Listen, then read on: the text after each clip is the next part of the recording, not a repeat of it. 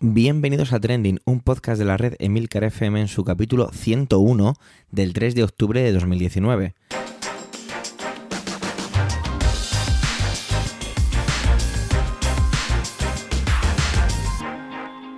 Trending es un podcast sobre lo que pasa, sobre lo que ocurre, sobre noticias que pueblan las redes sociales. Todo ello con opinión y siempre con ánimo de compartir. Por ello somos varias voces, aunque yo, Javier Soler, haga de presentador. Trending es tu podcast de noticias semanal. Adelante. Superada la barrera de los 100, no confundir con el maravilloso podcast de la red Habitación 101, donde nuestras carteras tiemblan cada vez que Sara nos recomienda algún libro para ampliar nuestras bibliotecas, Qué bien hilada esta cuña, ¿eh? ¿eh? Llegamos al capítulo 101. Y esta semana para mí está siendo una auténtica pesadilla, una porquería, por no utilizar otro tipo de vocabulario y que me marquen el explicit. Eh, casi todo me está saliendo muy mal, así de claro. Y espero que no se note mucho en mi tono, pero si es así, pues lo lamento, ya que no soy un gran actor y uno se siente, pues como se siente. Vamos a ir empezando y lo hacemos con Manuel, que muy gentilmente me pidió disculpas por la duración de su intervención. Tampoco es que se haya marcado un Antonio, guiño, guiño. Así que no creo yo que haya nada que perdonar. Nos va a hablar sobre los datos de una estadística que está, bueno, unos datos estadísticos extraídos de una encuesta que se hace cada cuatro años sobre los hábitos de, y prácticas de consumo culturales por parte de los españoles. Así que nada, os dejo ya con él y con su intervención. Adelante, Manuel.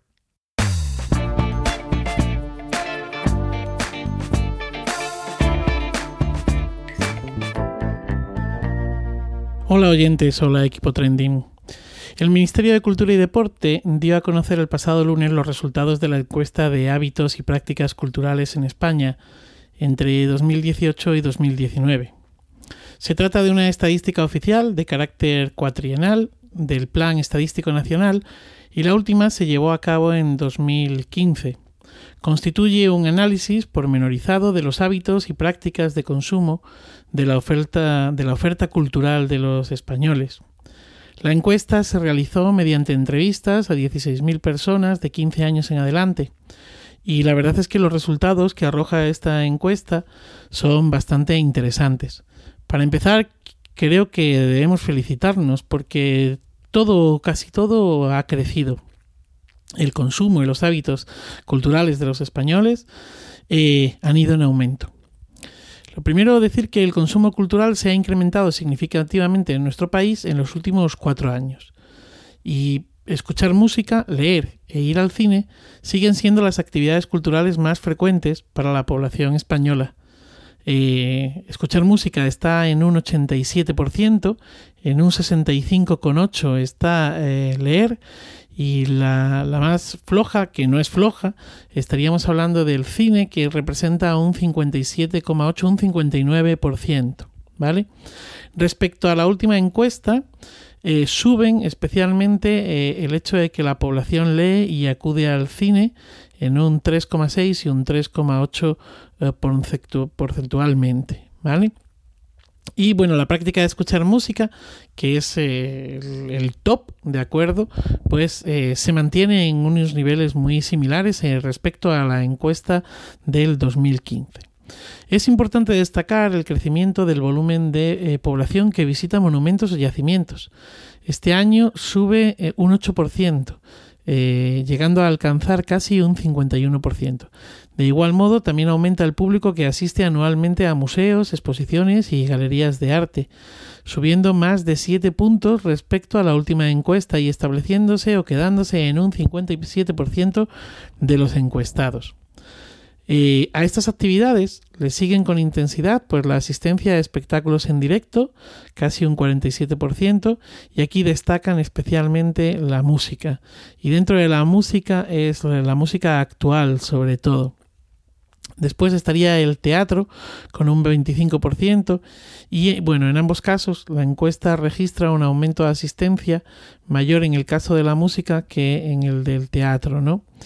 Em, también crece la asistencia a conciertos de música clásica con un, un, punto respecto a la anterior y situándose casi en un 10% de la población y a los espectáculos de ballet o danza también subiendo un punto y situándose en un 8% de la población.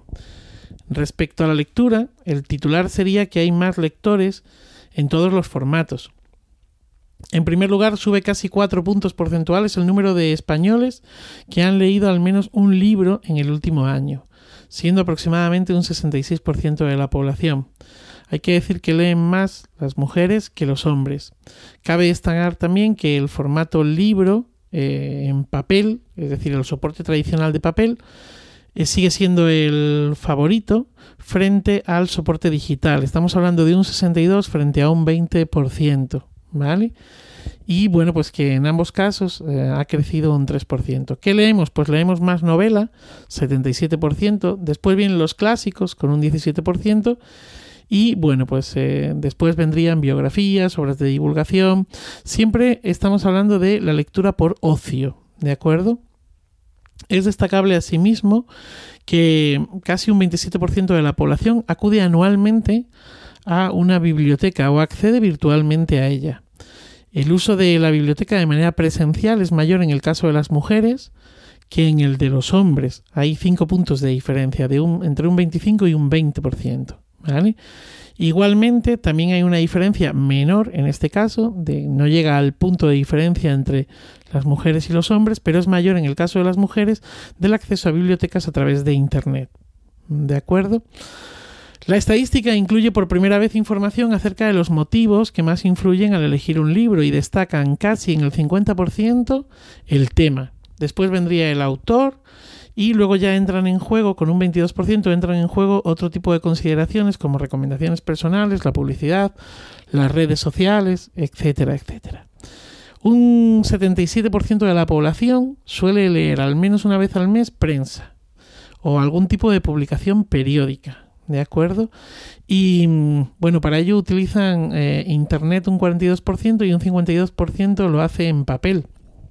La prensa en papel parece que se va a mantener todavía algún tiempo más. Crece también la asistencia al cine, al teatro y a los musicales en directo.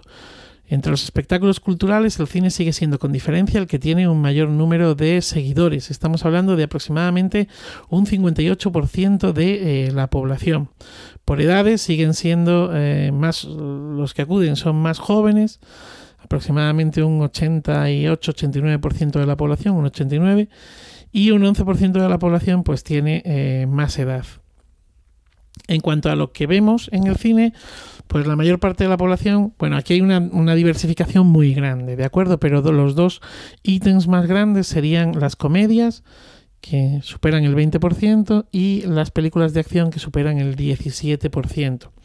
La tasa de asistencia al cine por género, por sexo, em, está muy a la par. Un 58% en el caso de las mujeres, un 57% en el caso de los hombres. Perdón, al revés, un 57% en el caso de las mujeres, un 58% en el caso de los hombres.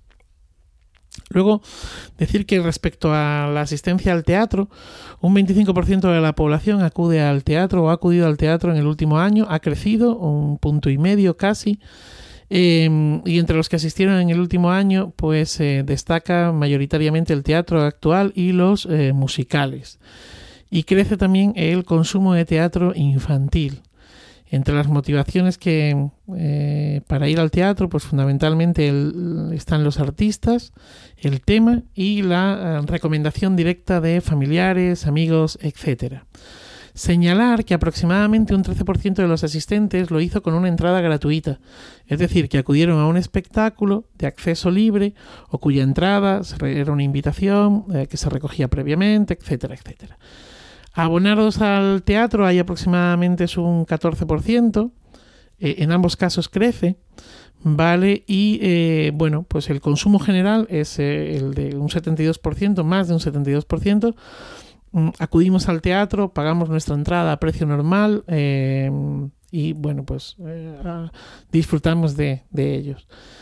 Creo que es imprescindible con estos datos que siga sigan existiendo ¿no? esos espectáculos en general de acceso eh, libre, porque es una apuesta por el acceso al, teatro, por la difusión de la cultura y porque probablemente desde ahí se pueda dar el salto a ese otro 72% del que estábamos hablando. Señalar también que en, todos estos espectáculos los que compraron entradas eh, lo hicieron eh, en un 41 o un 42% a través de Internet. En el caso de la música es muy interesante porque en el caso de la música, eh, bueno, pues la mayor parte de la población ha acudido a conciertos de música actual. Hay un crecimiento de aproximadamente 6 puntos respecto a la última encuesta. Las tasas son más altas en hombres que en mujeres, ¿de acuerdo? Y eh, bueno, hay una diferencia entre hombres y mujeres de, tres puntos. Em, y bueno, pues lo que mayoritariamente o lo más significativo, los géneros musicales más preferidos por los españoles serían el pop rock español y eh, después el pop rock extranjero. Pero eh, bueno, hay una diferencia bastante, bastante grande. Y luego, eh, a la cola estarían eh, con ligeros crecimientos, pues la canción de autor y el flamenco. La mayor parte de los españoles eh, que fueron a conciertos pagaron su entrada y la adquirieron a través de Internet. Casi un 60% se hizo a través de Internet. Yo creo que aquí hay una... En estos resultados creo que tiene mucho que ver el boom de los festivales musicales, ¿no? Es decir, mm, casi uno se puede pasar el año entero acudiendo de festival en festival e incluso hay meses en los que eh, o su cartera o su cuerpo no darían de sí para tanto eh, festival. Que por otro lado, también tengo que señalar que es importante no solamente asistir a esos festivales, sino apoyar la música también desde las salas de conciertos. Eh, porque sin las salas de conciertos, pues probablemente muchos de estos grupos no podrían probar, no podrían hacer sus directos de cara a los festivales. Creo que los festivales también son, eh, eh, bueno, algo como muy puntual y que además, de alguna manera, probablemente muchos de estos festivales estén abocados a desaparecer, muchos no sé, pero algunos estarán abocados a desaparecer con el tiempo por la saturación, ¿no? Una muerte por éxito. Bueno, las excepciones en cuanto a la asistencia a festivales las tendríamos en eh, otro tipo de artes vivas, como eh, los toros, que registran un descenso significativo, la zarzuela eh, y el circo.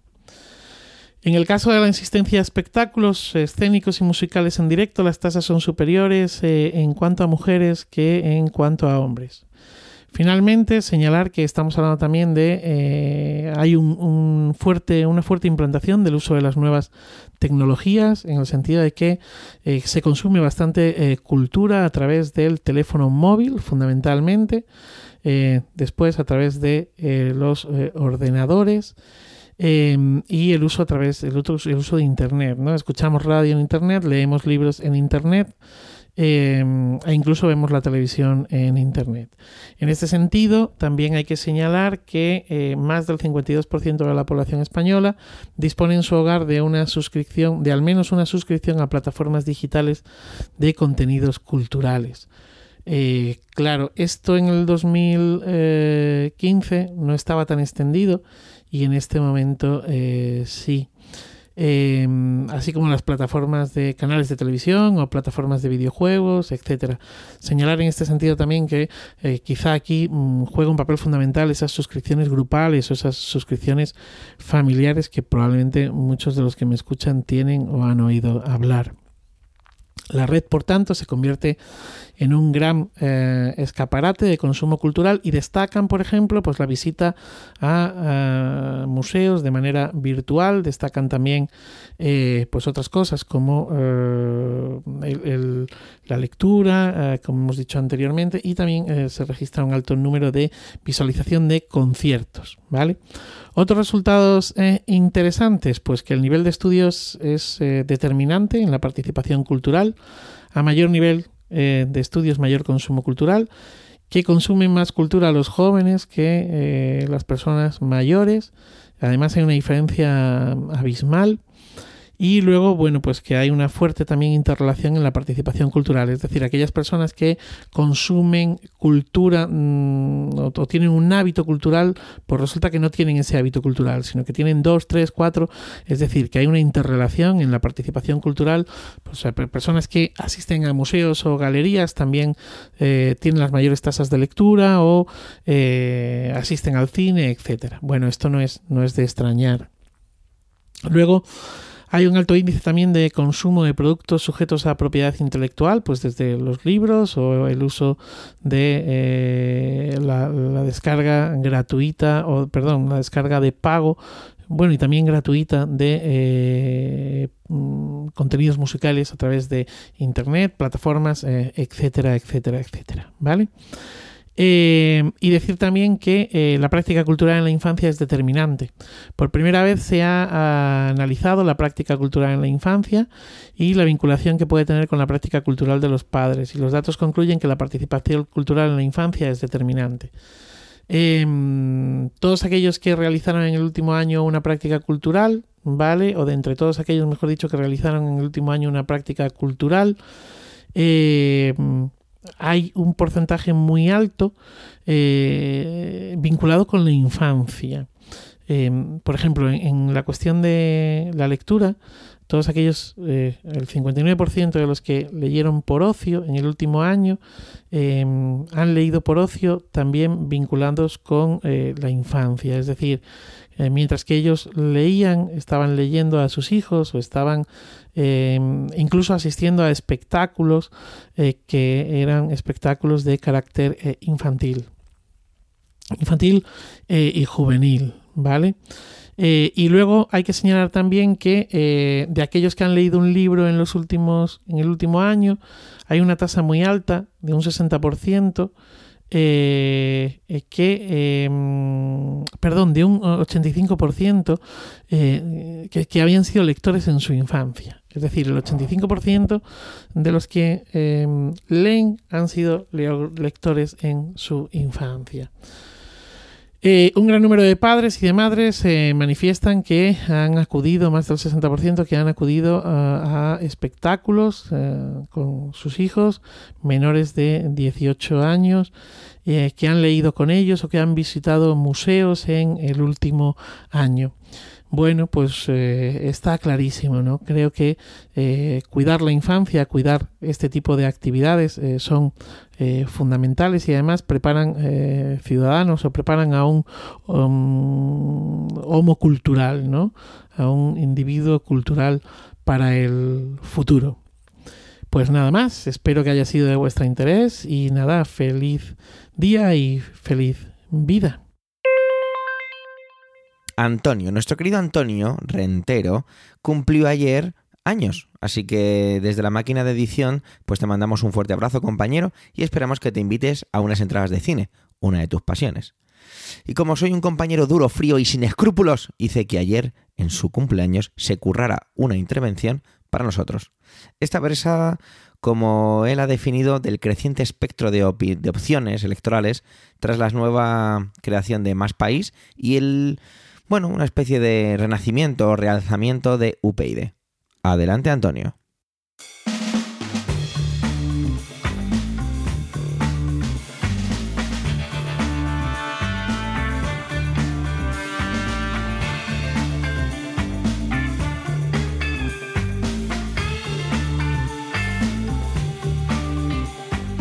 Saludos, soy Antonio Rentero del podcast Preestreno y esta semana en Trending no voy a hablaros ni de cine ni de series de televisión. Os voy a hablar de la cantidad de democracia que corre por las venas de España y más que va a correr.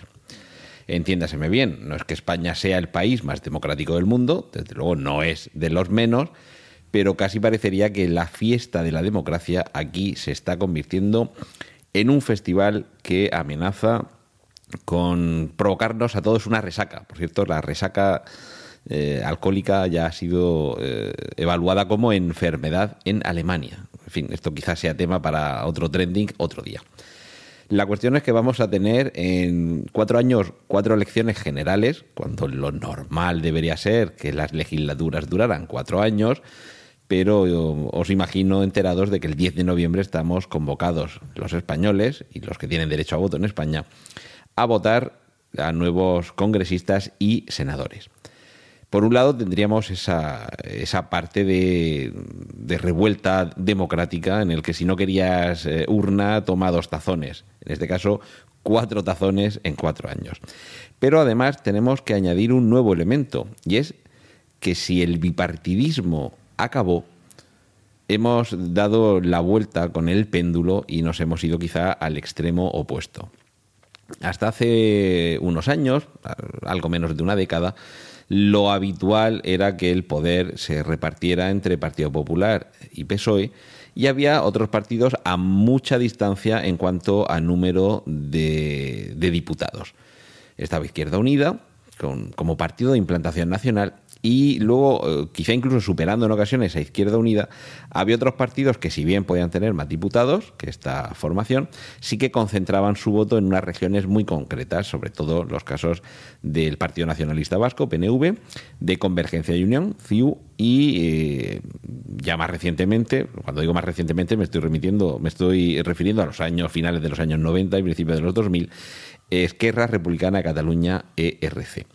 Pero en los últimos años, como digo, hemos tenido nuevos actores que llegaban, según ellos, a la política para hacer una nueva política. En primer lugar, Ciudadanos, que sí que llegó primero, pero también con una vocación en principio limitada a Cataluña y que posteriormente se ampliaría al resto de España. Y a partir de aquel famoso 15M tenemos, eh, aprovechando esa corriente de descontento eh, popular, un partido que inicialmente se calificaba a sí mismo de, o mejor dicho, no quería calificarse ni de izquierdas ni de derechas, sino que lo que quería era recoger eh, más bien esa lucha de los de abajo contra los de arriba, pero que con el tiempo, en fin, creo que es más que evidente que por mucho que buscaran la transversalidad y se les llenara la boca con ello, es evidente que es un partido de izquierda y además bastante situado bastante más a la izquierda que el PSOE. Eh, así configurada la cuestión y dado que Izquierda Unida terminó integrado en Podemos, de hecho ahora es Unidas Podemos, eh, el, bipartidismo decaía y ahora teníamos, eh, si hemos pasado, digamos, de tres partidos de amplia implantación nacional, ahora lo habíamos multiplicado. Tendríamos más o menos, ¿de acuerdo? no, voy a entrar tampoco en detalles ideológicos, pero más o menos en el centro tendríamos a Ciudadanos, a su derecha estaría el PP y a la derecha del PP estaría Vox, un partido que sí que llevaba también tiempo existiendo, pero que era extraparlamentario hasta las elecciones andaluzas, las últimas elecciones andaluzas en las que despuntó y, ya se presentó en las siguientes generales y locales y autonómicas con, un éxito que hay que reconocer. Y, ahí tendríamos configurada esa derecha, ya digo, más o menos situado en el centro eh, Ciudadanos, Partido Popular y Vox. Y a la izquierda tendríamos al PSOE y a Unidas Podemos. Pues bien, en los últimos tiempos hay nuevos actores.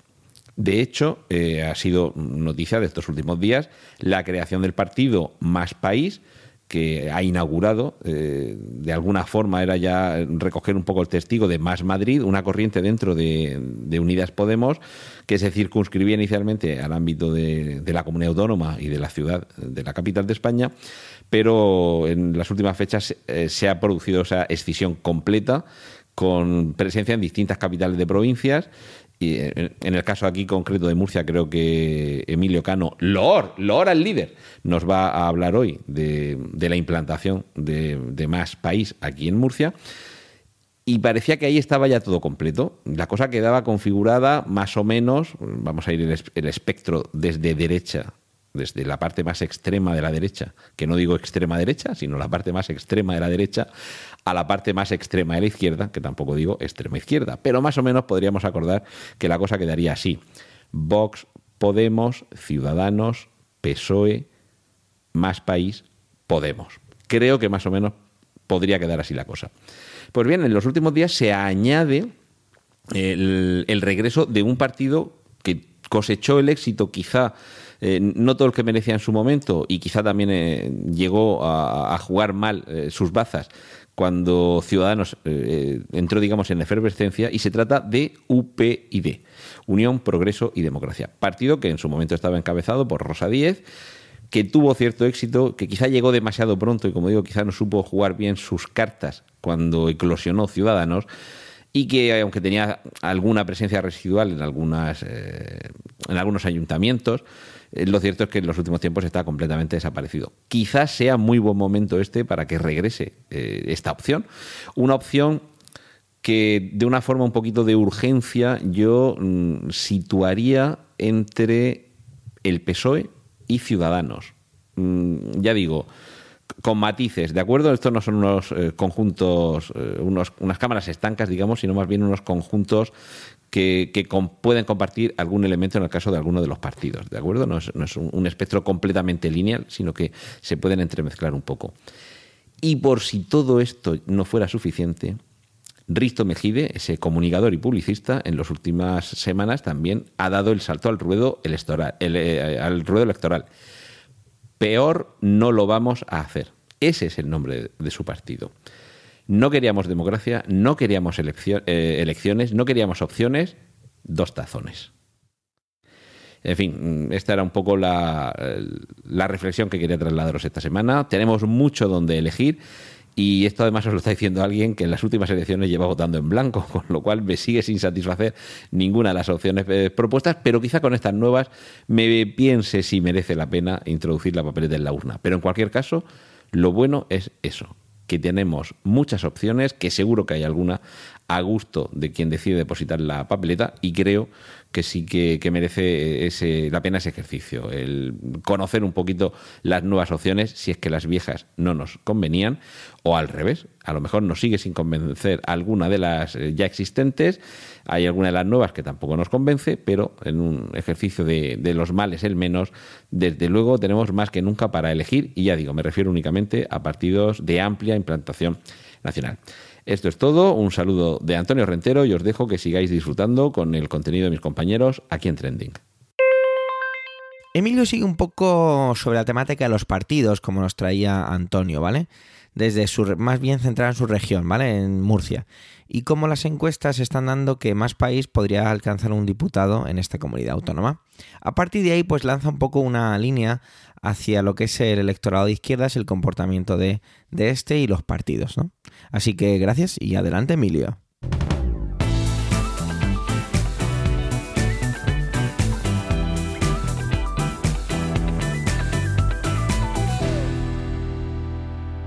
Antes de empezar mi sección de hoy, quisiera hacer un llamamiento recordatorio a la sección, mi sección del capítulo de la semana pasada de Trending, en el que hablaba del impeachment contra Trump. Os decía entonces que ojalá Doris Toribio encontrara un momento para grabar un capítulo de su podcast, Los hilos de Washington, y explicarnos esto, pues seguramente mejor de lo que yo lo hice, y efectivamente hemos tenido esa suerte. Ese podcast ya se ha publicado, ese capítulo de impeachment dentro del podcast Los hilos de Washington, y os recomiendo que lo escuchéis. Eh, como también yo anticipaba en el capítulo anterior, pues han pasado muchísimas más cosas, pero bueno, por lo menos si escucháis ese capítulo que os recomiendo, eh, podréis situaros mejor eh, eh, de lo que ya hicisteis con mi sección en lo que es el, núcleo inicial, el punto de partida de este impeachment. Y dicho esto, voy a centrarme de nuevo en la política nacional y es que eh, tenemos muy fresca una encuesta interna, dice, que otorga a más país, que es el, el partido de Rejón, un diputado en la región de Murcia. Esto evidentemente lo dice un periódico local, ¿no? La noticia eh, ha saltado a nivel nacional, es una noticia de agencia, de la agencia F, pero bueno, pues eh, los periódicos locales eh, siempre ponen, evidentemente, su localidad por delante.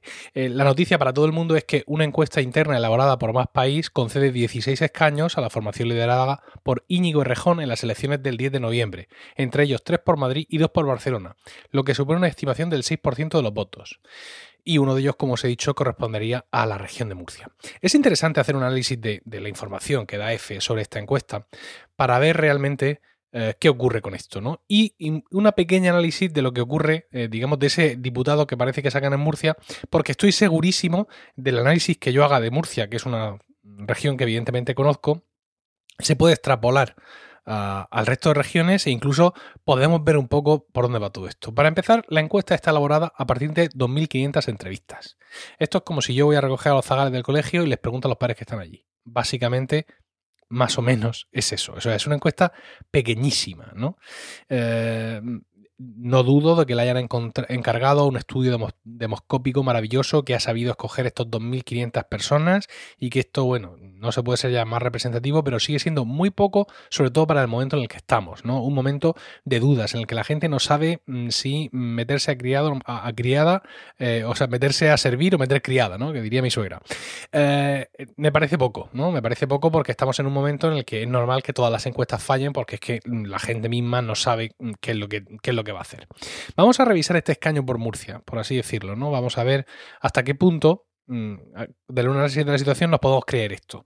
Las elecciones de mayo de 2019 arrojaron en Murcia los siguientes resultados. Tres escaños para el PSOE, dos para el PP, que caía de cinco, dos para Ciudadanos, que bajó muchísimo número de votos, pero al tener circunscripción única en Murcia mantuvo los eh, diputados, dos para Vox, entrada, y uno para Unidas Podemos, que eh, se mantenía cuando, bueno, parecía que podría rascar el segundo eh, diputado. Hay que avisar esto de circunscripción única, es que aquí en las elecciones generales en Murcia y, en las generales, y en las regionales, las autonómicas, teníamos la región partida en cinco trozos, ¿no? Cosa que evidentemente favorece muchísimo más a los partidos mayoritarios por todas estas cosas de la ley DONT. Ya afortunadamente a nuestros políticos les dio vergüenza todo esto, tenemos circunscripción única y eso hace que Ciudadanos, insisto, con una bajada importante de votos, sin embargo, haya podido, por misterio de, de la estadística, mantener el número de diputados. Si resulta que ahora, en noviembre, eh, Errejón saca un diputado, pues lo que tenemos que pensar es que se lo quita a, Unidas Podemos, ¿no? Es decir, estamos pensando en que la inmensa mayor parte de la gente que votó a Unidas Podemos en Murcia se va a votar al partido de Rejón, a más país. Uno podría decir, hombre, pues sí, sí, porque Urralburu, Oscar Urralburu, el líder de Podemos en Murcia, ha dejado el partido, ha, ha dejado su escaño en la Asamblea Regional y se ha pasado al partido de Rejón bien, eso está muy bien, quiero decir, em, indica que efectivamente puede haber una gran simpatía hacia más país dentro de lo que era Unidas Podemos y pueden haber muchas deserciones. Pero todas, mm, difícil de creer, ¿no? Con lo cual, pues tendríamos que recurrir a otra cosa todavía más improbable, y es que haya una inmensa mayoría del voto de Unidas Podemos que se vaya a más país y un poquito también del PSOE, ¿no? Para apuntalar ese diputado y que no se nos caiga. Aún así parece un poco increíble, ¿no? Porque el voto de izquierda en Murcia tiende hacia más bien hacia el PSOE que hacia más a la izquierda. Ya sabéis que no somos una región muy, muy roja, ¿no? bueno, sí lo somos un poquito por la bandera, el club de fútbol y tal y eso, pero así así trotskistas no hemos salido, ¿vale? Entonces, pues uno tiende a pensar que evidentemente cuando una situación política es más o menos estable, eh, no digo yo que Unidas Podemos no haya sacado y no merezca sacar resultados y que aquí no haya gente muy, muy, muy, muy de izquierdas, pero el, izquierdismo, lo, que es capaz de un murciano de izquierdear, lo izquierdea hacia el PSOE más bien. Pero bueno, vamos a conceder eso. Eh, con lo cual, ¿qué tenemos ahora? Pues tenemos ese diputado de Unidas Podemos, eh, perdón, ese diputado de más país en Murcia, lo tenemos súper cogido por los pelos, ¿vale? Es decir, hemos tenido que hacer ingeniería inversa. Nos lo han tenido que decir ¿vale? Y nosotros, mm, para creérnoslo, pues lo hemos justificado. Hemos dicho, hombre, pues sí, podría ser, porque Urralburu manda mucha romana, tiene un gran tirón entre, entre la gente de izquierdas. Luego aquí, por ejemplo, a nivel local, en Murcia, mm, Unidas Podemos no está nada unida, hay otra corriente, mm, en fin. Eh, aquí está la cosa muy, muy segregada y quizá este movimiento, pero insisto, es ingeniería inversa, lo hemos tenido que hacer al revés, ¿no? Y claro, eh, como dice muchas veces la gente, si esto ocurre con lo que yo estoy escuchando y entiendo del tema, ¿qué ocurrirá con lo que no entiendo? ¿no? Es decir, cuando muchas veces dan una noticia en el telediario de algo de lo que tú sabes, eh, de algo de, ingeniería, de algo de construcción, de algo de enfermería, de algo de economía, que es tu materia, y dices tú, ¿pero qué están diciendo estos payasos? No tienen ni idea, ¿no?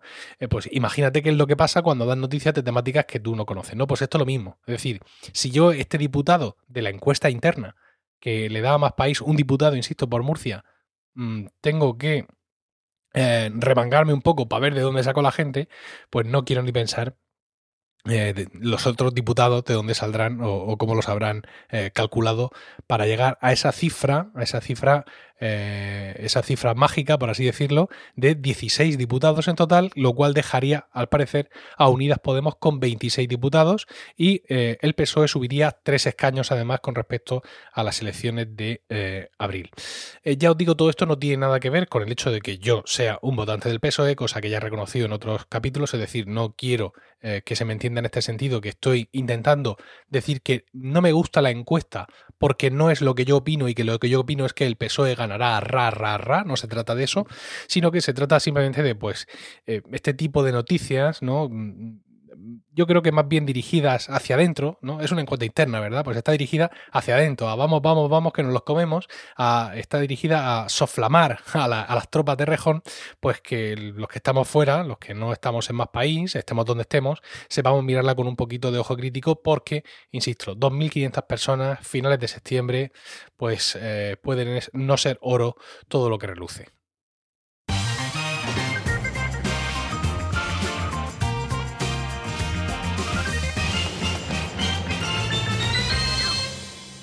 Mañana y pasado, es decir, viernes y sábado, van a tener lugar los Podcast Days en los Teatros Luchana de Madrid.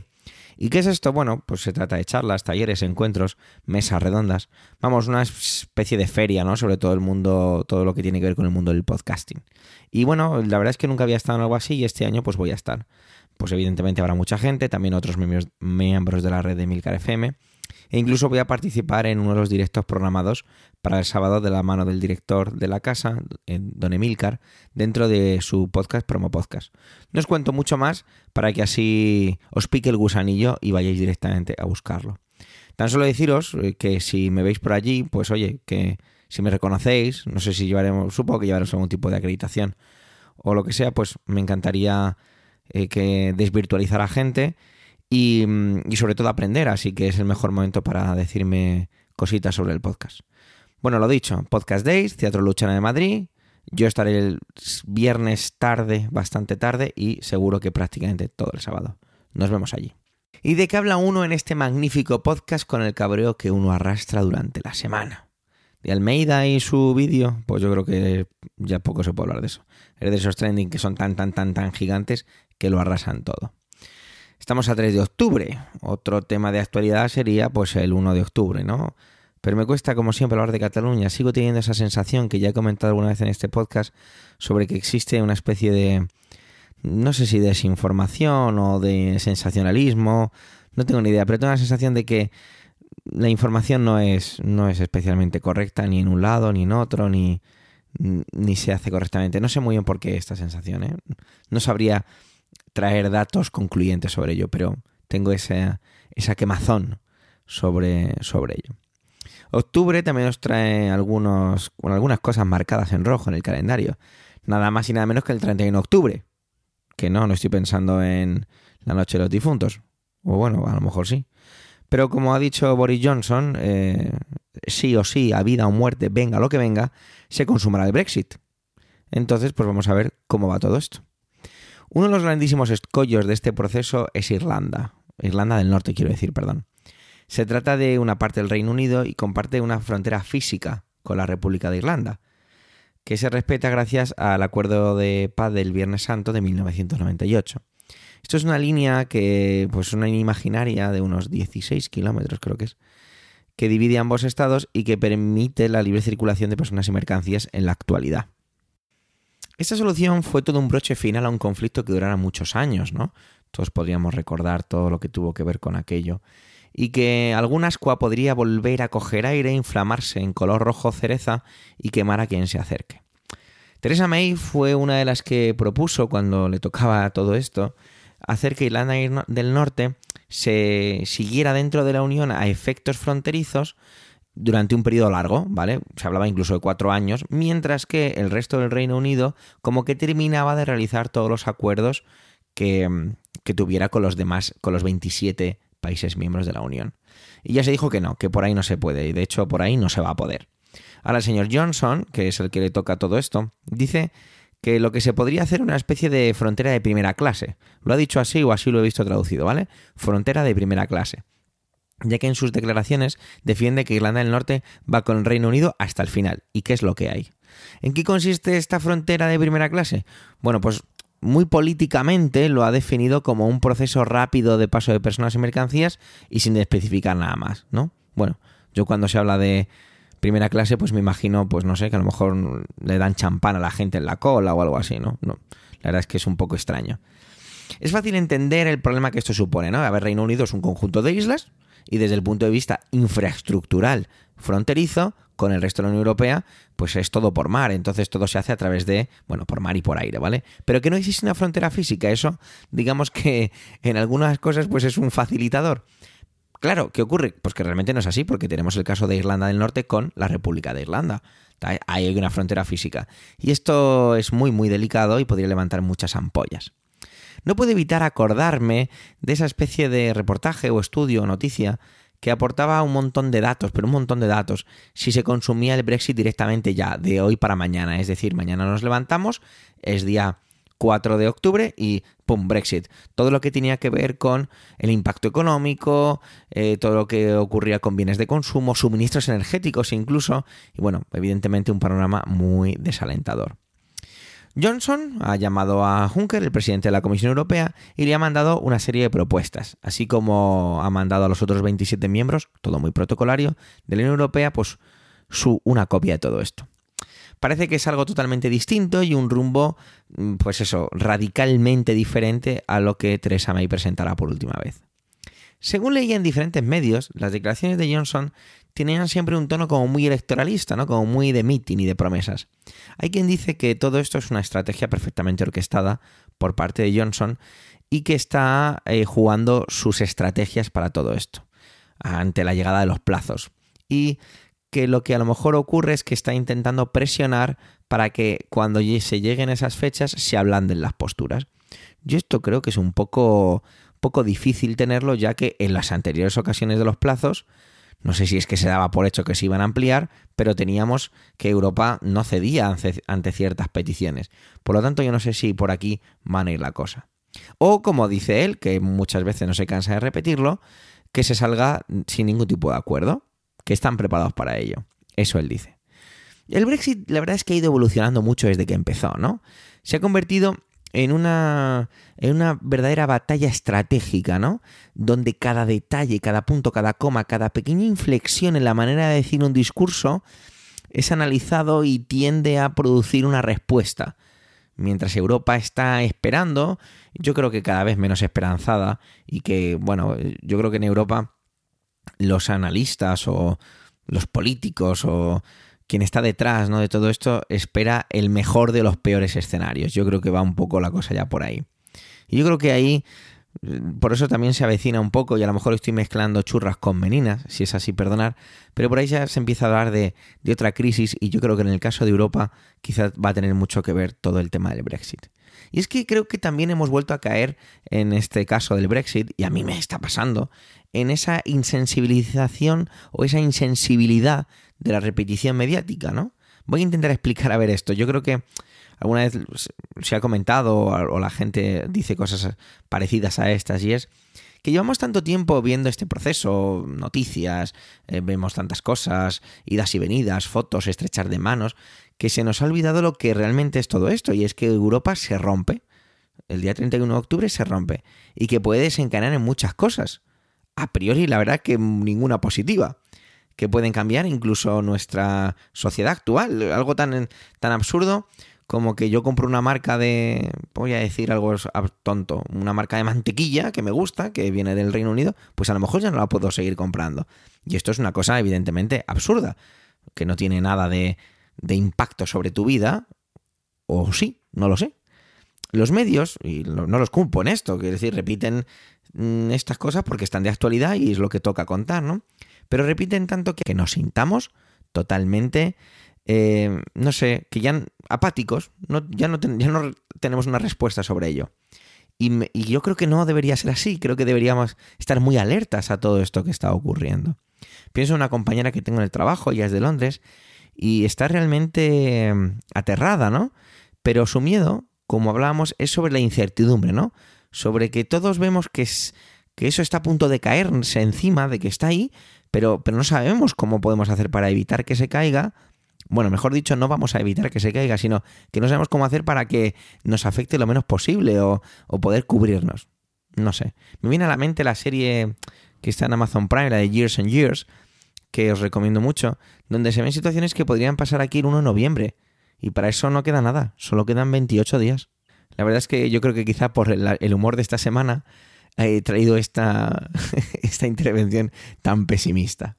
Bueno, eh, despedirme ya de mi intervención y antes de llegar a la fórmula final, recordaros que voy a estar en los Podcast Day y nada, que me encantaría conocer a todos aquellos que quieran conocerme. con esto decimos gracias por vuestro tiempo, gracias por querer escucharnos en este capítulo centésimo primero. Los comentarios siempre nos aportan enriquecimiento. No dudes en dejarlos en emilcar.fm barra trending. Un saludo y hasta la semana que viene.